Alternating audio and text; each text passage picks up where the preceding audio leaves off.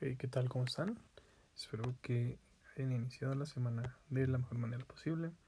El día de hoy les tengo el resumen de mercado traído por el pollo beto de PipTrade.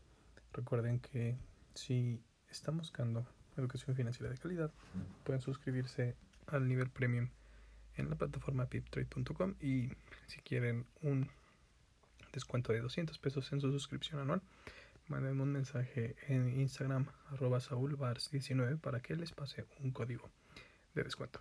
Sin más, empezamos que el Dow Jones recorta algunas pérdidas el lunes, ya que las apuestas de los inversores por las acciones cíclicas frente a las acciones de crecimiento continuaron en medio de temores de la inflación.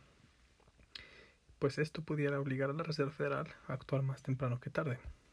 El Dow Jones cayó 0.16%, el Standard Poor's 500 cayó un 0.25% y el Nasdaq cayó un 0.38%. El peso cae por aversión al riesgo desde su mejor nivel en cuatro meses. La Bolsa Mexicana de Valores y Viva avanzan en jornada volátil, destacan acciones de bancos. Fuente El Economista. CFE enfrenta disputa legal contra el gigante financiero Goldman Sachs. Esto con fuente de Forbes. Hasta en motos, esta es la estrategia de The Home Depot para crecer su negocio online en México. Fuente Forbes. Fusión de Warner Media y Discovery perfila nuevo gigante del streaming.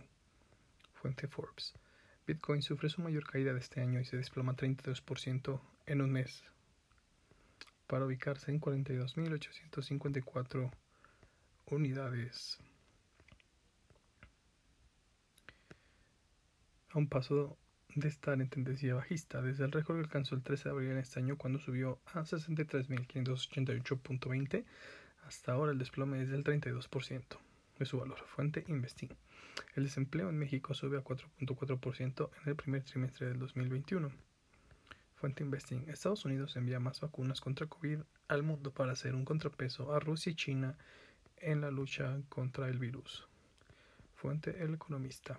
Espero que tengan una excelente semana. Ya saben que la información es la diferencia. Tengan un excelente día. Nos escuchamos mañana.